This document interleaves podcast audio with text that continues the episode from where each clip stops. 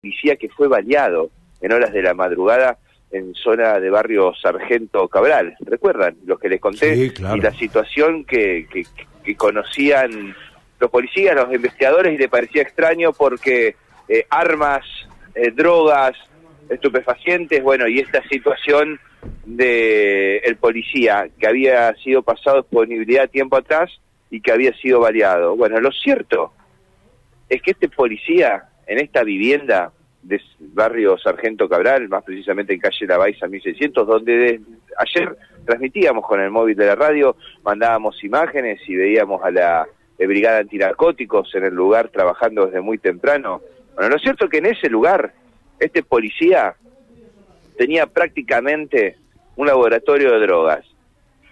Y lo que pasó fue que intentaron mexicanearlos, vendedores, compradores, mejor dicho, que se pusieron en contacto con el policía para comprar drogas, llegaron al lugar y cuando se estaba por hacer la transacción, bueno, aparentemente eh, esta transacción de X cantidad de, de, cogollos de marihuana, valuado en unos 300 mil pesos, bueno, estos delincuentes quisieron robárselo directamente sin pagarlo. Allí hubo un forcejeo y es en ese contexto donde este policía, repito, pasado a disponibilidad, resultó herido eh, con un disparo de arma de fuego en su estómago. Este policía de 31 años que permanece internado en estado delicado en el hospital José María Cuyen. Sería bueno. una especie de crónica del submundo del submundo. Sí. ¿Eh? Casi, casi, ¿no?